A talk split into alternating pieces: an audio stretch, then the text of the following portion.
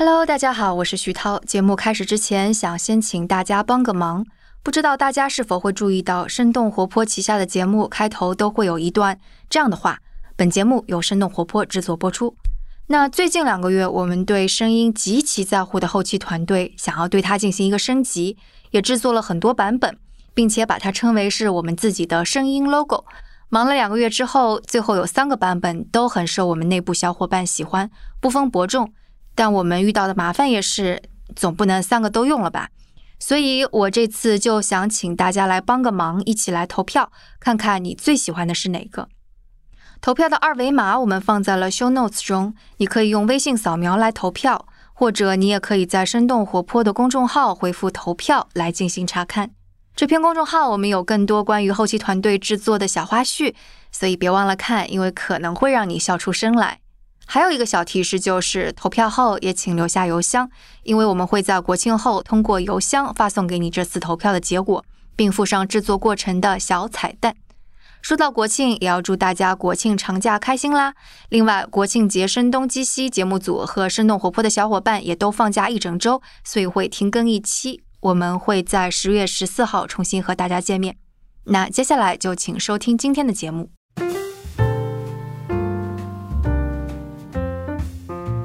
嗨，大家好，欢迎收听《声东击西》，我们一起发问，来获得多元视角，发现更大的世界。我是徐涛。那今天我们请到的嘉宾是刘飞。听播客比较多的朋友可能会知道，他是三五环的主播，一个还挺著名的产品经理。Hello，刘飞。Hello，大家好，我是刘飞。最近上生动活泼的节目其实挺多的哈，就是其实两周前来北京刚做客了杨轩的商业外将。对。今天的这期节目，某种程度上是那一天的后续吧，因为当时在录节目的时候，我们就发现刘飞的腿上有一个 Steve Jobs 乔布斯，而且正好就是也比较巧嘛，是再过几天其实是乔布斯逝世十周年。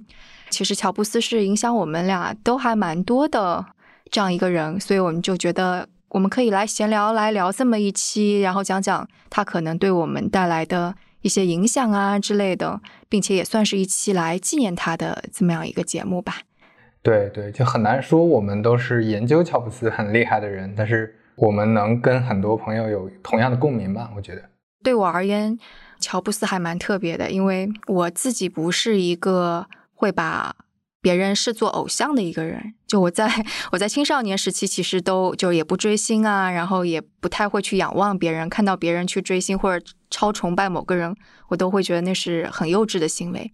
但是后来我就发现，乔布斯真的是，就我不能够说是我仰视他，但是我就会发现，这个人的确是在过去十年就不断在影响我、影响我思考啊、影响我价值观的一个人。对，所以这也是为什么我看到刘飞把乔布斯纹在腿上的时候，我反应这么大。可能如果看到一个其他的人，什么 Bob Dylan 啊，或者 Elon Musk，可能我反应都不会这么大。所以你是为什么会把乔布斯纹在你的腿上的呢？什么时候纹的？我腿上其实有两个人。一个是爱因斯坦，一个是乔布斯。左腿是爱因斯坦，右腿是乔布斯。我我觉得这代表……居然我就没发现爱因斯坦。对，可能选择性的只看到了一半儿，因为我觉得它代表的是我自己价值观取向。其实我就像你刚才说的，我也很少会产生这种仰望一个人，或者觉得这个人我一定要追或者怎么样的这种这种感觉。但是我会觉得，像爱因斯坦和像乔布斯他们这种人格，是激励你去做出你更接近你想要的那个选择的。这样一种人格，就你了解他们的故事，了解他们做的事情，你会更容易产生感染。然后，呃，爱因斯坦是差不多在一五一六年吻的，然后乔布斯呢，应该是一八一九年吻的。然后像乔布斯的话，其实他已经超越我作为一个产品经理对我来说的影响，而且包括生活上，包括职业选择上，包括人生追求上，确实都有很多影响。所以我觉得这是一个。就是自我表达的一种方式，我就把它纹在腿上了。你是什么时候开始对乔布斯感兴趣的呢？了解他，知道他其实很早了，因为他的故事其实跟很多，呃，你知道之前校内网或者说再古老，在一些纸质媒体上经常能看到很多，呃，一些商人的故事，一些企业家的故事。各种各样的一些传奇故事吧，就当时当时经常有这种，那里面乔布斯啊、比尔盖茨啊这些人经常被提到嘛。那个时候对他的了解和其他人都差不多，就觉得哦是一个很厉害的一个企业家，他做出来了很厉害的产品，他做的苹果电脑很厉害，他做的苹果手机很厉害。直到读研的时候，我开始研究或者说了解、接触产品经理这个行业，才开始看他对产品的一些认知和理解。那个时候对他的感受、对他的印象就完全不一样了。那个时候就会发现，哦，原来他是一个在产品上、在用用户认知上有这么多洞察的一个人。所以那个时候对他产生的兴趣就更大了，就包括后面从使用苹果的产品到去关注苹果的产品，到关注他怎么做决策、怎么做思考的这些，其实对我工作上的影响就会越来越大了。那对他个人的兴趣也就越来越大。你呢？我都觉得最开始的时候，我都不是一个喜欢乔布斯和喜欢苹果的人。我觉得最开始的时候，就是起码我对科技感兴趣。是 Google 啊，OK，而且我就觉得 Google 当时对我而言真是一个太神奇的存在了。你看我写论文啊，或者去搜很多资料，我当时是用 Google。然后当时 Google 有很多那种百分之二十的项目都是 beta 的，我觉得好棒啊！所以它出的每一个就是 beta 版本，我都会去测试，以至于后来我都觉得我可以比其他人更早的在邮件当中收收到他们的测试版本吧。OK，那时候才零六零七年的时候，就我那时候的电脑才。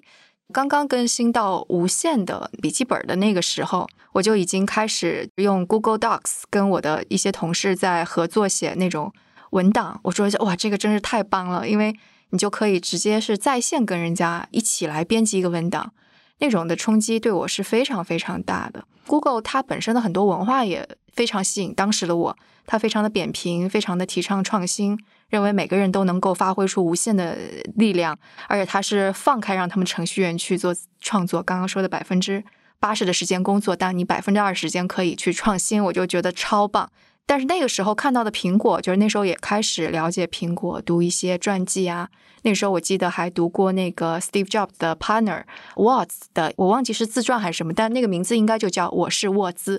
读完那本书，我就对苹果的印象可差了。我就说。就乔布斯这个人怎么这么讨厌呀？就是他又是很暴君的那种，又很神秘兮兮，然后又欺负沃兹，然后我就觉得沃兹这个人多可爱呀，就又是个天才，然后老老实实只想做好产品。乔布斯为什么要去欺负他？就是会有这种感觉。而且当时我对苹果的产品，也就是其实不了解，因为嗯，在出 iPhone 之前，其实我是没有用过 Mac 的。就觉得那个可能它也很贵，然后也是给专门的有更高性能的开发者使用的，对它其实没有什么观感。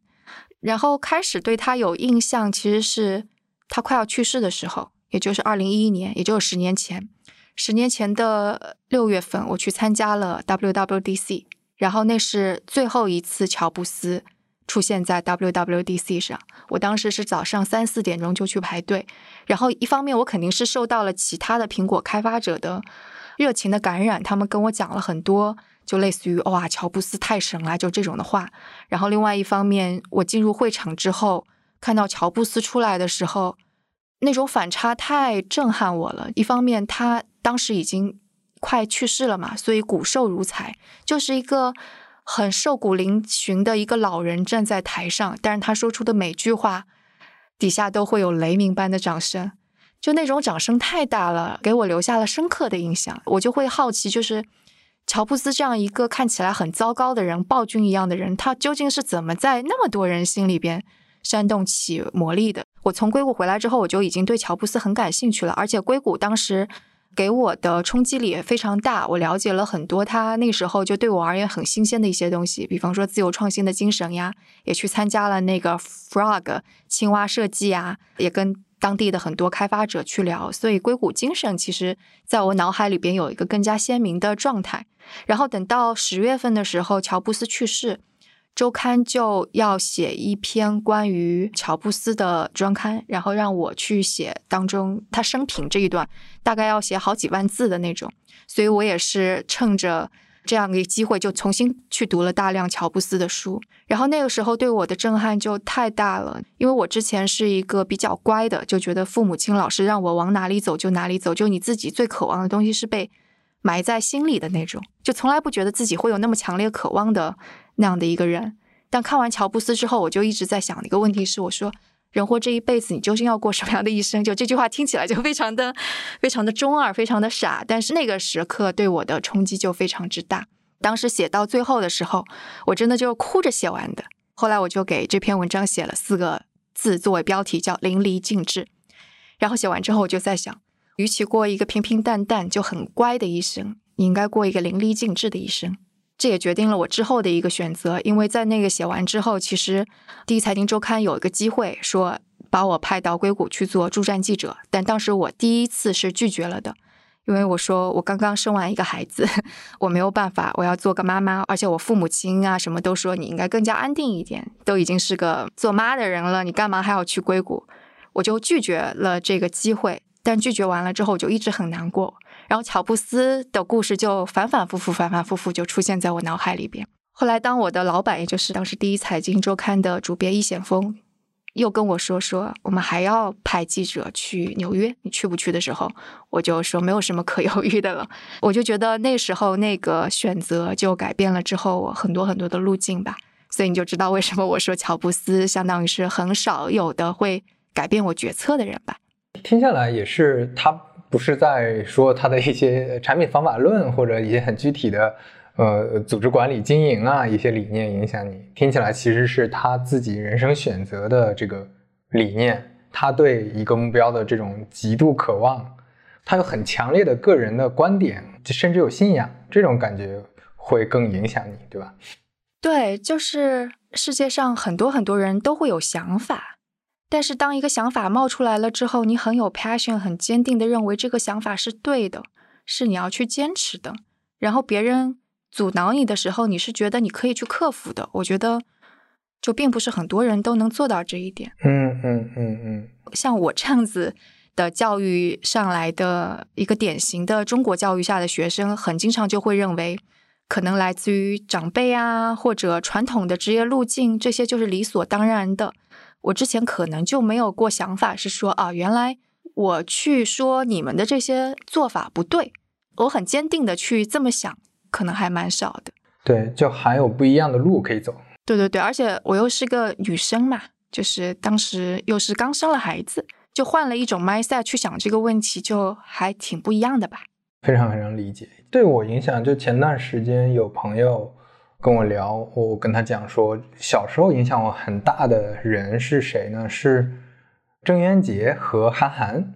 他们写的东西都有一个特质，这个特质就是你要。辩证思考，别人说的东西你先不要信，你先想一想。嗯，郑渊洁写的故事里面，好学生不一定是个好事儿，或者说这里面啊，老师说的不一定都是对的，家长说的不一定都是对的，你要去反思，要去想，就你可能是对的那个。包括韩寒写的，就当然很多是批判性的一些内容了，我觉得那个对我影响很大。那到后来做产品，加入一家公司的时候，我的很多。选择现在想起来，跟在看乔布斯再去了解他也有很大的关系。像我加入的第一家公司锤子科技，就是一个 自己的性格和各方面的特质跟乔布斯有些接近。老罗他有很多跟乔布斯一样不好的一些特质，就比如说他有很强的控制欲，他有很糟糕的脾气，他有很差的这种与人相处的一些基本的能力，但是。不得不说，他对用户的认知，他对产品的认知，我还是觉得非常出色的，就至少比大部分产品经理还是要优秀很多的。只不过他问题在于做这件事情的时候，他对需求这一侧的了解远超过对供给这一侧的了解。就你像乔布斯，他早年他也是写过代码的嘛，他在车库里做电脑的时候，他其实对一个电脑该怎么运作，一个电脑该怎么做出来，一直到后面手机的供应链，他其实是足够了解的。就老罗这方面是。基本上完全不懂，所以之前是吃了很多亏。但是后来你看他做出来的产品，还是比原原来大家觉得一个英语老师能做什么样的产品，比这个预期还是要高的。哎，所以老罗有说过他为什么会那么崇拜乔布斯吗？他的个人的追求就是要做能影响最多人的这样的消费产品，尤其是在这个时代下，能影响呃大部分人的消费产品，那就是电子消费品。或者就是说是智能手机、智能设备，他想要做的这件事儿，我觉得跟乔布斯想要做的事情是很接近的吧，很像的。你包括他现在做直播，他自己也很难受，也不是那么想做直播，只不过现在要还债。等他还债完了之后，他可能还是要做其他新的东西。就从这一点上，至少我还是很佩服他的，自己有非常强的信念，我一定要做一个东西出来。哎，这样说起来，我感觉当时我在第一财经周刊的老板，也就是第一财经的创始人 易显峰，他也是个多多少少有点像乔布斯的人。他其实对设计、对视觉的东西蛮敏感的。可能当时第一财经周刊能够一出现就横空出世，就因为其他的商业类杂志的设计封面都可丑了，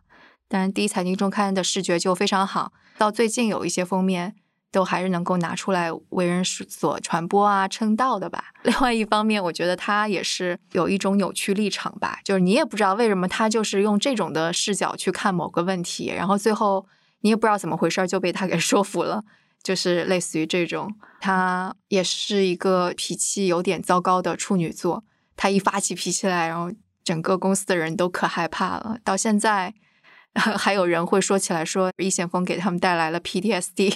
他也是有点像乔布斯的人。有的时候你就得想说，这样的人他能做成这样的事情，可能也是一种必然。就比如说，像看《乔布斯传》里面提到，乔布斯当时要做第一代手机的时候，他是要求工程师们把电脑上的操作系统想办法移植到手机里的。这当时所有人都不认同的，就觉得这个是首先它就不现实，可行性很低；另外呢，成本非常高。然后在整个市场里面没有智能手机这么做的一个前提下，为什么要做这件事情？大家是不理解的。你让一个职业经理人，或者你画一个很完整的财务模型去分析这件事儿，一定是不靠谱的。但是他就能 用这种现实扭曲立场，把大家锁在一个黑屋子里，家也不回，在那搞一段时间，把这个东西搞出来，而且最后证明他做的这个事情确实是非常非常能打动用户的，确实是一个划时代的一个产品。就比如说，你是一个很憨厚老实的老板。你是一个对员工非常 nice 的一个老板，说是不是这件事儿他就很难成立？其实最近关于那个 Watts 有一个新的新闻出来说，他要做跟航空航天有关的东西吧。然后当时我看到这个新闻，我的第一反应就是 Watts 做不成。然后理由也很简单，我就觉得 Watts 的性格不是那种坚定的、坚韧的，能够百折不挠，一定要把它做到底的人。就乔布斯做，我是相信他能做成的，但 Watts。这可能就是刚刚你说的两种性格不一样的地方吧。我觉得刚才你说中间有一个点是，他可能还有很强的这种人文气质，这是在之前的很多企业家身上，尤其是国内改革开放之后这些企业家身上，其实很少见到的。现在大家说开一个发布会比较常见了，我去讲我的设计理念也比较常见了，但是在之前是没有的。大家卖货的时候就是想办法做渠道，想办法做这个产品本身。它好不好看，或者说它背后有没有一些人文关怀，这个是其实很少的。应该是一两年前，我又重新看了那个创新公司，其实那是皮克斯的 Catmull 的传记，讲皮克斯。但他在最后的时候，其实是写了一个后记一样的，专门来纪念乔布斯。当时那一篇文章，其实看完了之后，我也是就是有点热泪盈眶，我就会发现哇。跟我之前意识到的乔布斯完全不一样，就是一个乔布斯其实是有人文关怀，而且他是很在乎自己身边的人的一个人，甚至是可能他在生命当中是就像 好莱坞的电影一样，走过了一段他的那个发展的弧线一样的。他当中有一些细节，皮克斯其实也经历了一段时间裁员啊，钱不够了呀。就虽然皮克斯是乔布斯从那个卢卡斯那里买过来了之后救活了，让他们直接接着在。独立运营的一家公司，但即使这样，也有一段时间他们运营的非常的不好，在裁员啊，而且乔布斯大刀阔斧的在那里削减成本，所以当时皮克斯他们就有点不太敢去拍那种长篇的动画片了，但他们依然是就是跟乔布斯说了一下，结果乔布斯就说：“那你就给我看一下你们究竟想要做的是什么嘛。”然后看完了之后，乔布斯就大力的支持说：“你就把这个做下去。”我就觉得这个很了不起，就因为这就相当于是乔布斯要接着流血，投入更多的钱，然后他未必是一个成功的事情，也不知道后面的回报在哪里，因为是看不到后面的利润在哪里的，但他还是把投进去，就感觉他其实对身边人的温情最大的闪光点是他能够识别出天才以及天才能够做出的事情，然后一旦他识别出这样的人，他就会不惜余力的去支持他们。看创新公司那本书的时候，我就觉得哇，那是乔布斯又一个天才的地方，就会这种感觉。感觉乔布斯的整个人生经历就特别像一部爽文，或者说就是像你提到一个好莱坞大片。然后这个整个故事跌宕起伏。你像他之前的各种经历，不管是早期退学，然后创业，然后创业做的第一家公司，其实就就算是成功了。苹果公司实际上就是第一家，就让电脑从商用变成家用的第一家电脑公司。然后他把图形界面引入了啊电脑里。他在回到苹果的时候，把 iPod 做出来，影响了全世界听歌的这个习惯。然后后面他做 iTunes 改变了音乐行业，再到 iPhone，这又是一个划时代的一个产品。然后再到后面的 iPad 等等这些，包括像皮克斯，这每一个产品你单独拿出来都是一个足以改变世界的一个产品。但是它每一个都是他自己亲力亲为去打造的，就甚至包括他最后因为要坚持素食，所以他那个胰腺癌不断恶化。他因为这个提前去世了，就这个故事甚至都会让他的这个结局都有那么一点跟一般人不一样。再给你增加一些像是好莱坞电影里边的，就我们都知道乔布斯其实是被他生身父母给抛弃了，所以是领养父母把他给抚养大的。嗯，然后乔布斯在他的领养妈妈去世之后，他是去寻找了自己的亲生母亲，但是一直是没有去找他的亲生父亲。但是他有一个同父同母的妹妹，是一个小说家。这个小说家其实是找了他们的生父，然后这个生父也在加州，是在 Sacramento，相当于是加州的首府吧。在聊的这个过程当中，因为乔布斯要求他的妹妹不要向他的呃生父提起自己，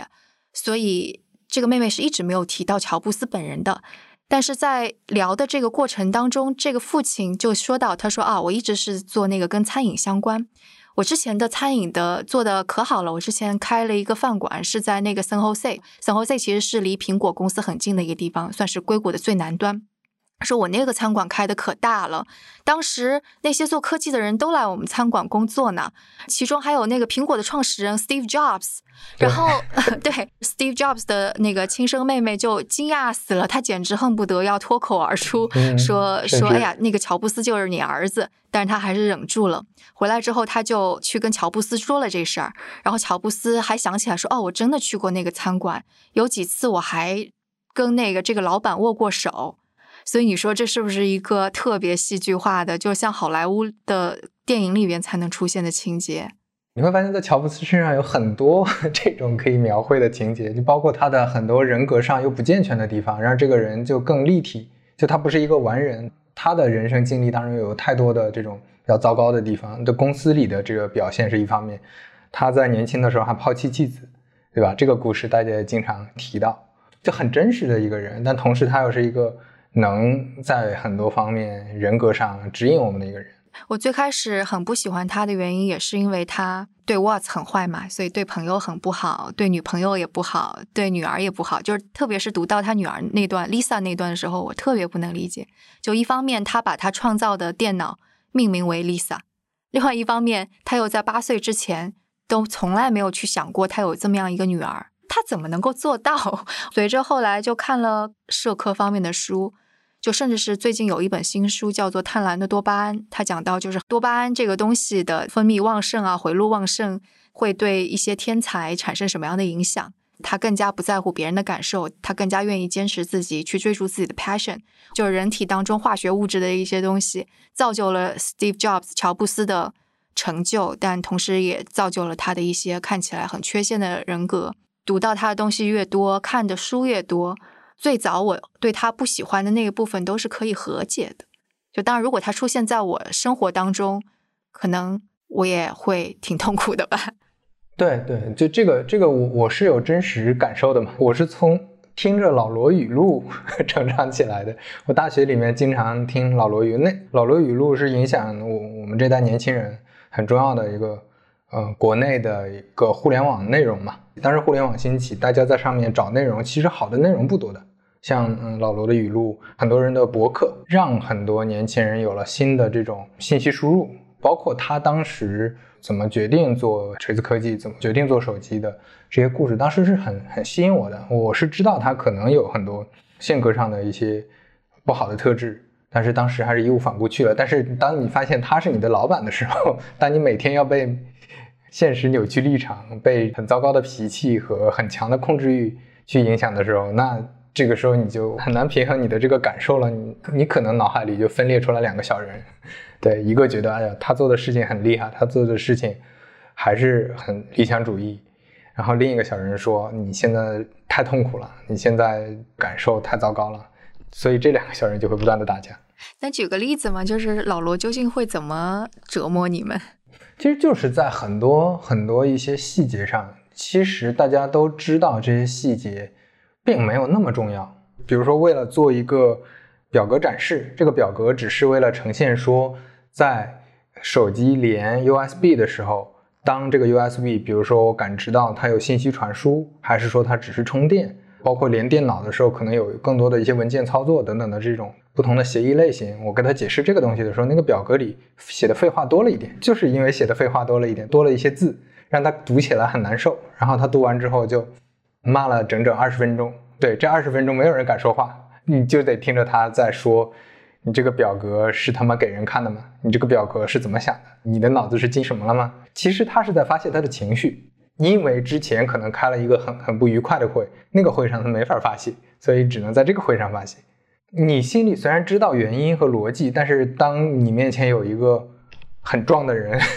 有一个你的老板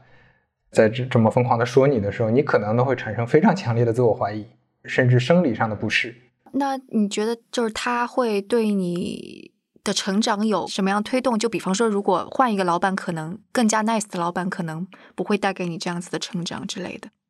这还是刚才说的，可能分两块嘛，一块是你自己具体身心跟他接触的时候感知到的这些负面的东西。你在做的这个事情，大家其实还是奔着一个非常明确的目标，而且他就是一个很表里如一的人。他在微博上怎么骂人，他平时就会就会怎么骂人。他在微博上表现出来他对一件事情什么观点，他在私下里也是这种观点。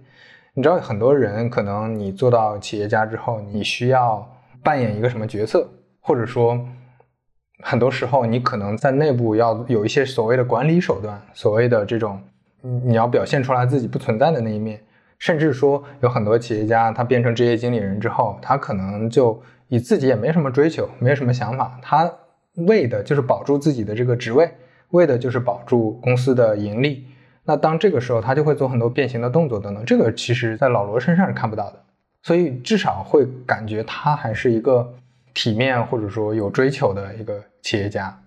我问这个其实也是因为当时看乔布斯传的时候，反反复复就会提到那些跟他合作过的人都会痛骂乔布斯，然后说当时受了多少多少苦。但是说完了之后，一定会说，就如果不是乔布斯，他们不会做出他们现在的一些工作上的成就。所以我就还挺好奇的。锤子科技这个平台。我觉得还是有很多可惜的地方的，就大家是想做一个是这样的产品，老板也支持有资源的，最后但是因为公司没做成，产品没做成，所以接下来没有做起来。但是之前的这些前同事们其实都还是去了很不错的一些平台的嘛，就比如说去字节的、去 OPPO 的、去阿里的，呃，基本上也都是这些去向。我觉得确实还是可惜的，就在国内比较少有这种，我就还是很讲理想主义、讲人文精神。的这种团队的，嗯，也是哎，你看，像第一财经周刊出来，就是易险峰后来做了好奇心日报，大家也都很喜欢，对吧？虽然现在也不在了。然后还有孵化出来的一个是界面，界面也是第一财经周刊很多元老的 人出去了之后做的。还有一个可能大家都知道的是骆一航的那个品玩，对。然后还有一部分人是去了三十六氪，就包括杨轩，把那个深度的内容给做出来了。所以就是感觉，的确，一个有着有扭曲立场的人，可能他会影响很多人的，就是进一步思考关于他手里在做的这件事儿的本质的东西吧。尤其在国内，大家受这种偏英式教育啊，或者尤其北方家庭，可能对家里子女的这种成长里面灌输的理念，其实无非就是你找一个稳定的工作，收入高一些，然后五险一金。这样是最好的嘛？这个大的教育背景下，你想有自己，我想做一些不一样的事情，或者我想有一些个额外的追求，其实这是格格不入的。你在越越大的公司，你在越大的平台，越格格不入。如果之前有跟这些这样的人共事过，我觉得这才是真正的真正的创新，或者说真正的在做产品吧。其实说真正做产品，可能还稍微局限了一点。我觉得可能是真正忠于自己、忠于自己所追求的一种东西。还有一句话，乔布斯影响我还蛮，就是这个影响很多人了，就是说 connecting the dots。可能听声东击西的人会听到我时不时就会说到这个。乔布斯在斯坦福大学做演讲的时候，还会说 “Stay hungry, stay foolish”，就这句话无数人引用。这两个短语就是一个。忠于自己，以及你必须要不断的去追逐意义的这样一个过程，我觉得很重要。所以我刚刚有说，是因为乔布斯的原因，我去硅谷做了科技记者，相当于是实现了我一个之前就放在心里边也没有太在乎的一个梦想。然后去了之后，还是会遇到很多焦虑啊、不安。就比方说那几年，在国内其实科技风起云涌，然后也会有人说你要不要回国加入大公司啊，或者你要不要加入一个 VC 啊这种。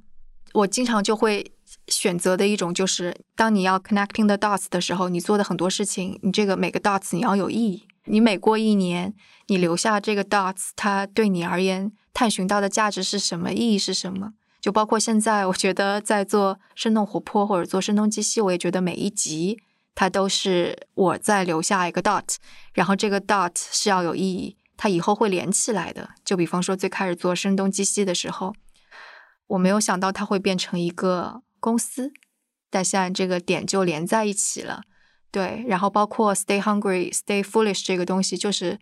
人到三十岁、四十岁的时候，面对很多很多你可以随遇而安的时候，你怎么对抗油腻啊？对抗消极的一种还蛮重要的东西吧？就你不能够停下来。到前年的时候，就是我看那个 “Creativity Inc.” 的时候。我会觉得那本书里边就是艾德描写的乔布斯让我很感动的一个地方，也是我觉得乔布斯他是一个一直到快要去世之前都依然在自我成长的一个人。就为什么这么说呢？就是因为我们知道，这很多拥有权力的人，他成为一个世界上很富有的人，他有这么伟大的成就，通常他会更加容易成为一个暴君，对吧？但事实上，在那个艾德的描述下，乔布斯是越来越 humble 的。他说：“乔布斯越来越通情达理，越来越睿智，越来越谙熟与人相处之道。他蜕变成了一个更加和善、更加有自知之明的领导者。”我就觉得乔布斯他自己的确是践行说：“你自己要 stay hungry, stay foolish。”我认识到我之前做了很多很扯的事儿，就是很混蛋的事儿。然后接下来我可能要对我身边的人更好。他查出癌症之后，他的三个愿望，一个愿望是。苹果一个愿望是皮克斯，另外一个愿望是想要参加他大儿子的毕业典礼，就留了一个给家人，反正还挺让我触动的吧。你说到 connect the dots 这个点，就有一个中国的成语，很好的对应上了，就是那个公布唐捐。就你做的之前所有的事情，到后面确实就能连成线，它不会浪费掉。嗯，可能跟乔布斯他自己也，呃，去印度冥想过。他也看佛学的书，可能有点关系，因为佛学里经常讲，啊，你种下因，未来才有果嘛。就我们之前做选择，就还是在之前的那个教育理念下，可能是大家都是挤独木桥的。就我的理念是一定要做一件事情，就这件事情我要把它量化，比如说多少分，我做一个播客我要多少粉丝量，我做一个工作我要什么样的职级，什么样的收入。等等的，就是挤这个独木桥，然后我不断的、不断的往上爬。我所有的事情都是要围绕着这一件事情去做。但是当这件事情如果垮掉或者遇到意外的时候，就很麻烦了。但是你会发现，我们刚才说的这个公布唐娟，或者说乔布斯说的 connect the dots，更多的是说我们可以做很多自己感兴趣的事情，我们可以做很多尝试。然后尝试的过程中，你可以先不用。去追求说，我一定要去比较，或者我一定要量化做多高的预期，而是说，当你做了这些尝试之后，你就认知了这些事情，而且你的这个认知和成长，未来当机遇来的时候，一定会产生很好的一个结果，而不是说就我现在有一个很确定性的一个计算，去怎么看待这个事情。我我是这么理解这个这个事儿的。其实是的，然后包括你刚刚说的，他呃年轻时候禅修呀、佛学呀，这也是他不断的想要去看本质。对，然后包括他为什么会对皮克斯那么钟情，因为，他自己还说过，说我我希望我也能够成为一个导演，这个都是他去探寻不一样的一个路径当中的一个本质的他自己的这种思考的体现啦。对，包括苹果手机、苹果公司的各种产品审美品味比较好，也是跟他大学的时候他自己讲去旁听各种字体课都有关系的。他会有很强的创造欲，这个是他很触动我的一个点。的确是这样，你的确觉得他很多想法呀，实现出来的东西，他如果不做，别人实现不了。你无法想象 Bill Gates 端出这么精美的一个产品放在你面前，对吧？你想想，甚至有些后怕，就是如果如果乔布斯没有回到苹果公司，或者乔布斯没有做智能手机，那现在我们用的可能还是那种更古早的、糟糕体验的这种功能机。关于产品这个事情，我还仔细想过，因为最开始我说我是一个更加喜欢 Google 的人嘛，所以我是很崇尚 Google 那种更加开放的，然后你需要有 geek 的精神，你要自己愿意拆拆弄弄的人。所以我自己其实之前也拆过电脑啊，坏了我自己会去就是把电脑拆开换一个什么零件啊，想要组装组装啊这样子的人。所以其实乔布斯把一个。类似于傻瓜机一样的东西呈在我面前的时候，我会觉得，其实它它相当于是破坏了，就是很多用户能够自己动手的快乐。我会这么觉得。但现在我所有的东西都是苹果的，你没有办法抵御它给你带来的效率上的东西，效率的提升。就比方说，我老公他用的依然是安卓机，过了一段时间他的机子就会变慢，但我的 iPhone 八 Plus 依然很好用。我的电脑也用了很长时间，依然很好用。对，你就没有办法否认说，苹果真的是把就是这种体验做到了极致。然后一旦用了苹果全家桶，你就没有办法回去了。关于做产品这个理念上，乔布斯一直坚持的还是说，我要把产品做好，我一切都是围绕着产品的，而不是我去追求一个数字，我去追求销售。嗯，像他之前，我这儿还摘了一段话。他说：“像 IBM 或者微软这样的公司为什么会衰落？我觉得这样的公司干得很好，他们进行创新，成为或者接近成为某个领域的垄断者，然后产品的质量就变得不那么重要了。这些公司开始重视优秀的销售人员，因为他们是在推动销售，改写了收入数字，而不是产品的工程师和设计师。因此，销售人员最后成为公司的经营者。”这段话其实反复在很多公司上上演，就比如说某家。互联网的上个时代的巨头，现在已经跌落神坛的，他其实你会发现，从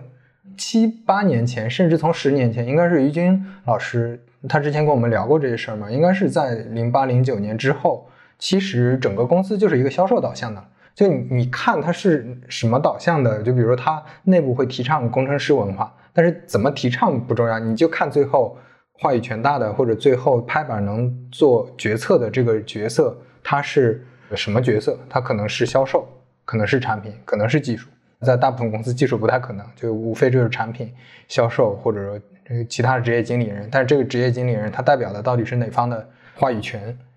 所以最后他就是一个销售导向的了。就我怎么能给公司创造更大的利润，我就会怎么做这个产品。所以最后你就会发现，比如说米 UI 之前的产品体验就非常好，它解决了很多人用原生安卓系统里面很多。呃，糟糕的本土化体验，他把这个本土化体验解决非常好。但是隔了几年之后，整个公司我走上正轨了，我现在不担心我的生存问题了，我就开始做营收。那这个时候就会不断的做商业化，这所谓的商业化就是塞广告，因为广告总是来的最快的。那我就不断的塞，这个地方塞，日历里有，啊，通讯录里有，这所有的地方能塞广告的全都塞上广告，那最后就很糟糕。但是你短期内一两年内，你这个公司还是能。活得下去，产品还是能活得下去，那大家就会这么搞。乔布斯这这个坚持，我觉得在很多企业家身上也确实是很很少看到的。而你只要但凡能有这种我就是把产品做好的这种坚持，其实就能做的会比较长久，就能做的比较好。因为你回头再发现，不管是多少人吐槽腾讯的产品，或者吐槽嗯其他一些公司的，比如说网易的游戏，网易游戏现在可能。大家也经常吐槽，但是你还是会发现他们的游戏质量会比其他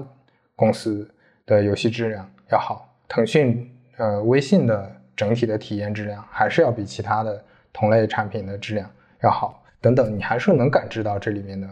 区别的。能够做一家公司，或者能够做到那么高位置，大家都是聪明人，真的是能够非常明白什么样是一个好的东西，并且要坚持，而且还排除万难。我觉得这个真的就是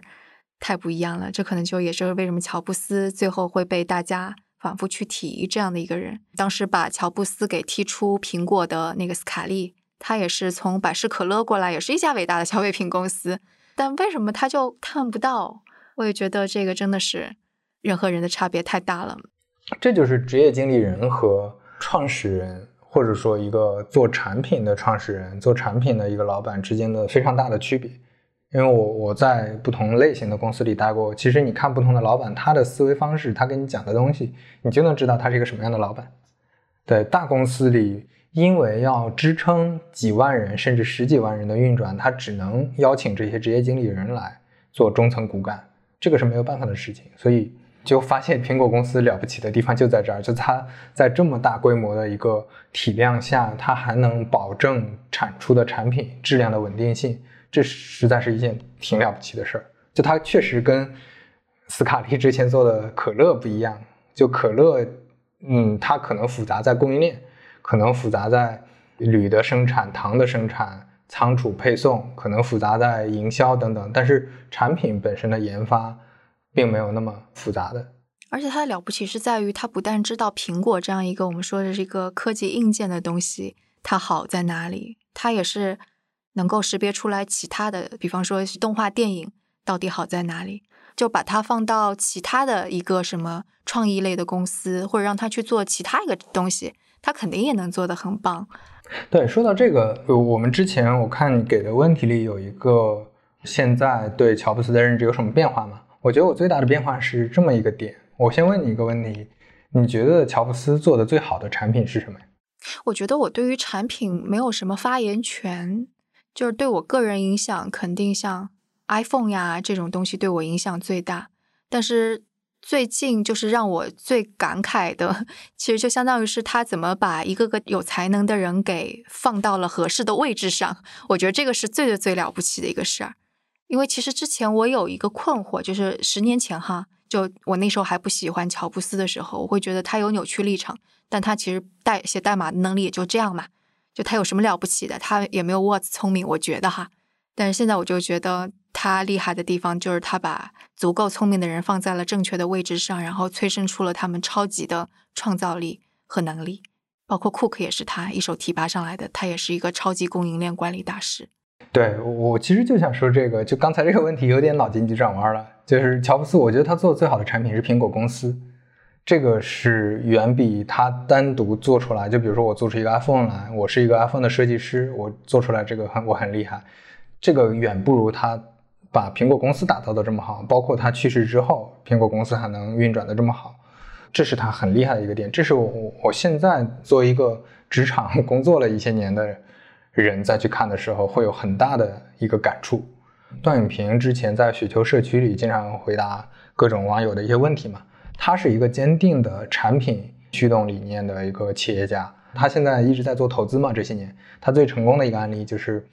嗯，投资网易是从两块钱的时候就买的，他在网易上赚了很多很多钱。然后他对网易的判断是他使用网易的产品和玩网易的游戏，他认为这个公司，包括他接触丁磊，他觉得这个公司的文化加上产品都是非常了不起的。这是题外话了。他提到乔布斯有这么几段话，一个是伟大企业的一项重要的特质是利润至上的追求，乔布斯和他的苹果给予了这项特质最完美的诠释。然后另外一句话是，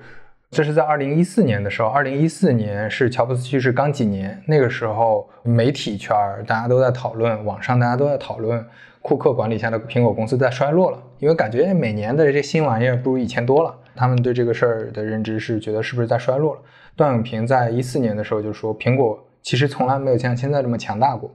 因为没有强大的文化就不会有强大的公司，乔布斯就是想建立强大的企业文化，并且确实做到了。只有强大的企业文化，才能不断吸引好的人才并留住他们。不能理解这点的人，大概就只能一辈子炒股票了。他说，基业长青里，企业家分为两种人，一种是报时人，一种是造中人。《基业长青》这本书把乔布斯认为是报时人，就是报时人，相当于我能有很好的判断、很好的决策，我能很好的把握公司的方向。但段永平说，乔布斯其实他也是很好的造中人，就他能造一个很好的组织。段永平说，他发掘库克就是很厉害的一个造中的手段。其实我觉得是的，我觉得可能就是掩盖在很多关于乔布斯暴躁脾气啊，然后和别人关系很不好啊，扭曲立场，使得大家都很恨他啊，暴君这样的标签之下，其实可能没有看到的一个是，起码在他回到苹果之后，或者是说在他更加成熟了之后，他其实是很知道怎么跟有一些天才、超级聪明的人。相处，并且给予他们非常重要的东西的。刚刚我们说的是库克，然后你去看库克，其实他一直以来对乔布斯抱有的那种就是情感是非常之真挚。因为当时乔布斯去世的时候，就是我写文章的时候就看到库克对乔布斯的描写真的是感人至深。然后后来应该是每年到纪念乔布斯的时候，库克都会出来说几句话。然后你也会看到库克一直是用那种就绝对不是官方辞令或者为了表现纪念乔布斯的方式在说，他绝对是一个觉得乔布斯发掘了他、赏识了他，然后把他最大的能力给发挥出来的那种，就是知遇之恩以及人生最好的朋友那种情感在描述乔布斯。然后另外一个就是那个约翰拉塞特，约翰拉塞特肯定就皮克斯的灵魂人物了，大家也都知道。约翰拉塞特是一个非常热情，跟乔布斯看起来就是格格不入的人，在办公室里边穿这个花衬衣，然后喜欢吃那种 cheese 汉堡。但乔布斯有个素食主义者，通常大家都会觉得这两个人是非常格格不入的。但是约翰拉塞特最开始他是北欧在做，更加 focus 在做动画片上的。但约翰·拉塞特创造出他那个跳跳灯的形象，做了一个小短片的时候，乔布斯一下子就识别出了他超牛。所以当时乔布斯已经被赶出苹果了，然后做了自己的 Next 公司之后，那段时间就放下了自己在 Next 的工作，就陪约翰·拉塞特去参加了一个奖。然后之后回来就鼓励约翰·拉塞特，你要把这个事情做下去。然后他们俩还经常讨论他们关于设计啊各方面的事儿，包括之后我刚刚说的那段故事，就是。皮克斯已经没什么钱了，需要乔布斯接着再输血的那段时间，乔布斯尽管砍了很多人，削减了很多预算，但依然是支持约翰·拉塞特把这个事儿给做下去。所以，约翰·拉塞特在乔布斯去世的三周前，他应该跟乔布斯有一个长谈，就聊了一个多小时吧。就那本书里哈是这么写的：说约翰·拉塞特在悼念乔布斯的时候，当着皮克斯全体员工的面说的。他说。我突然意识到，眼前这个人给予了我那么多我们所要需要的一切。他说：“我紧紧抱住他，在他脸上吻了一下，这完全就是一个最最真挚的朋友，非常贴近心灵的那种才会有的举动，而不仅仅是一个冷冰冰的，就是利益上的关系。所以，我觉得就是乔布斯和其他人和其他天才，像库克呀、约翰拉塞特之间，他能够识别出他们的才能。”并且用乔布斯自己特有的方法支持他们，我觉得这一点是可能很多人都没有意识到的吧。然后这一点让我非常之感动。其实就像你说的，他有非常强的求知欲，非常强的自我成长的动力、自驱力。他能在每个人生阶段里去学习到、认知到自己之前做的那些有问题，为他的这些目标继续去努力解决这些问题。对每个 领域都有非常深刻、非常快速的认知和理解。就这个，我觉得是非常了不起的，而且也确实是能影响我，让我自己的人生目标里有那种我对个人成长有非常强的预期的一个很重要的点。就如果一段时间内没有成长的话，我就会特别特别焦虑。遇到什么问题能去解决什么问题，并且反复有新的问题，然后去解决。我觉得这是乔布斯非常非常了不起的地方。就刚刚说到关于约翰拉塞特那段故事，我就突然意识到，其实。乔布斯他就是能够辨别出好的东西，一个好的 idea 也好，好的产品也好，好的天才也好，或者是好的做法也好，我觉得他是能够敏锐的觉察到，然后他知道怎么去把这个好的东西孵化出来。在他眼里，只有蠢的和天才，蠢的他就会骂个半天，然后天才他就会去呵护。然后另外一个人，我记得应该是安德鲁斯坦顿说。乔布斯是为了捍卫皮克斯的创意成果，甘愿付出一切的人，就相当于皮克斯是他另外一家公司，并不是他一手掌握的公司。其实更多的是艾德呀、约翰拉塞特啊、安德鲁斯坦顿这些人在运营的。但是他能够识别出这些人做的东西很了不起，他就可以站在一边给他们支持，就也还是挺了不起的。你你再比较一下那些呃，一旦有了一家公司就要牢牢抓在手里边，并不给 其他聪明的下属放权的人，你再相比一下就知道乔布斯有多牛了。对，而且作为一个老板，要想要消除自己的 ego 还是非常难的，因为你在那个位置了，可能。下面就别说是大老板了，你可能开始带人的时候，我自己做 leader 刚开始就要反复调整心态，因为下属如果他的目标是升职加薪的话，他一定会做很多迎合你，而不是最后能把事情做好的事情。嗯，在很多公司你会发现有很多衰落的公司，就是因为老板身边围绕着。一堆能够讨好老板和做老板很喜欢的这些事情，不管是有有的老板可能喜欢数字，有的老板可能喜欢某些方案，他自己个人的一些创意能够落地、能够实现等等就好了。所以这些高管的核心工作是讨好老板。那一旦是这样的话，就很很可怕了。这个老板是无法识别下面的人是不是人才的，就他对人的关注也并没有那么高，这也是很可怕的一件事情。所以你说乔布斯真的是不在乎人吗？但他又能够识别出。天才来，你说他太固执了吗？但在某些时候，他是会愿意让步的。对他而言，本质的东西就是他识别出了好的东西，然后他知道为好的东西哪些他可以让步，哪些他是坚决不让步的。之前在 Quora 上面有一个问题叫乔布斯工作有多努力。之前在苹果做项目主管的一个人，他自己讲述了一下他的面试经历，就他当时到原来。呃，约定好的那个面试官的屋里，正说了几句话，然后突然乔布斯就破门而入，然后把那个主管赶出去了。他就直接开始聊很多看似无关紧要的一些问题，然后那个人就很懵逼，就觉得这个老板怎么也过于随意了，也挺暴躁的。然后乔布斯说：“对我们出去散一下步。”然后散步散了其实四四十多分钟，然后途中还不断有人来说：“你有个会马上要开或者怎么样的。”然后呢，乔布斯还不为所动，就一直跟他聊。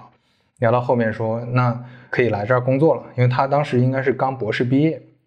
然后说你来这儿工作了，我会给你一辆车，给你安排好公寓，然后车钥匙都给他准备好了。然后这个人就很懵，就觉得说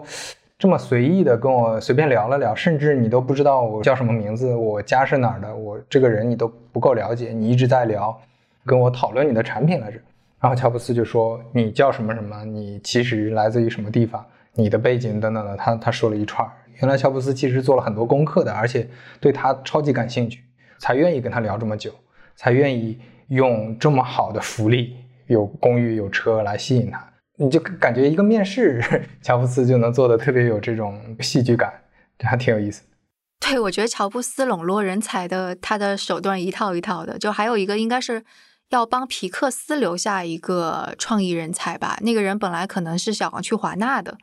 然后结果跟乔布斯聊天的时候，乔布斯就准确的还问候了他的妻子呀，还有孩子啊，就也知道他孩子是什么状态，他又特别感动，他就说，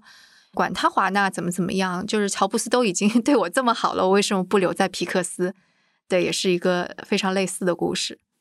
工作一些时间之后，才更容易理解他其实作为一个老板，我们能看到他很多负面的地方，也能看到他很多了不起的地方。对，我觉得可能这个就是一个真正聪明的人，而不只是小聪明的人。他一定不只是工作技能啊，或者是一些财务知识、法律知识这些东西，你都是可以迅速学的嘛。但是你怎么跟别人打交道，你要用什么样的方式去对待你身边的人，我觉得这也是需要你一辈子去学习的事儿。就有些人其实 ego 足够大，像你刚刚说的，他成功了，ego 足够大，他就已经不在乎了。别人应该来讨好我，我为什么还要学习这些东西呢？但是可能在乔布斯身上，他就一直也还是在学习这些东西。所以就是那个呃，艾德就皮克斯的创始人有说，就是说乔布斯是一直没有停止脚步的，就只是他在方法上有所转变而已。呃，我我觉得很多人现在对苹果公司的认知或者对乔布斯的认知，很多吐槽是还是在说苹果手机现在没有那么惊艳了。甚至有些地方不如安卓手机好用了，这个我觉得确实是承认的，就在某些地方、某些垂直的地方，比如说，嗯，有的手机有多多高的像素了，苹果手机还没有，啊，有的手机已经有了这个呃曲面屏啊，有了折叠屏啊，呃等等，有了这些新技术了，屏下指纹、屏下摄像头等等，啊，苹果还没有，我觉得这些都是可以理解的，因为这其实就是，呃，乔布斯之前说过一个非常经典的话，产品经理经常拿来用，就是。用户其实并不知道自己想要什么的，因为你只去讲一些量化的东西，只去堆砌一些参数，你就会发现国内的科技发布会已经都在堆参数了，就讲你像素是多少，我像素一定比你高的呢。但苹果手机一直是保持业内像素数是中下游的这这样一个水平，但是它照出来的照片比所有其他的同类手机都要好很多。这是它不一样的一个地方，就它不是通过堆砌参数，而是说，当我拿出一个八百万像素，拿出一个一千二百万像素的相机的时候，我这个相机一定调校的是综合的最好的。所以这是它产品理念不同的地方。还是前面说的，当它一个产品它觉得没有成熟到能够拿出来用，它的呃损坏率、它的实用性比较差的时候，不应该拿出来用。这是它的理念，我其实非常认同这个理念的。而且最后，其实你从数字上来。呃，讲它在很多地方不如别的手机，或者它其他的产品嘛不如别的产品。其实最后我们还是看用户用脚投票嘛。就现在很多人还是在讲，嗯，大家因为觉得用苹果手机高级啊，因为用苹果手机它品牌做得好等等，其实背后还是它的产品，大家使用体验是足够好的。就像你刚才提到的一样，你用了苹果，其实很难回到安卓的，因为它的使用的流畅度，包括它这里面有一些很细小的审美。都在影响它的每个弧线，它的机器的弧线，它里面每个图标的弧线，它的每个动画效果，其实都在影响着很多人整体的体验。但是这些体验你是没法用量化的去形容它的。我们聊的差不多了，你要不要用一个你觉得乔布斯接下来可能还会影响到你或者激励你的一点来收个尾？可以啊，我就念一下。我觉得这这段对我影响最大的话是在。乔布斯传最后的一段，乔布斯的自述，这段话是这么说的：“我的动力是什么？我觉得大多数创造者都想为我们能够得益于前人取得的成就而表达感激。我并没有发明我用的语言或者数学，我的食物基本都不是我自己做的，衣服更是一件都没做过。我所做的每一件事情都有赖于我们人类的其他成员以及他们的贡献和成就。我们很多人都想回馈社会，在历史的长河中再添上一笔。”我们只能用这种大多数人都掌握的方式去表达，因为我们不会写 Bob Dylan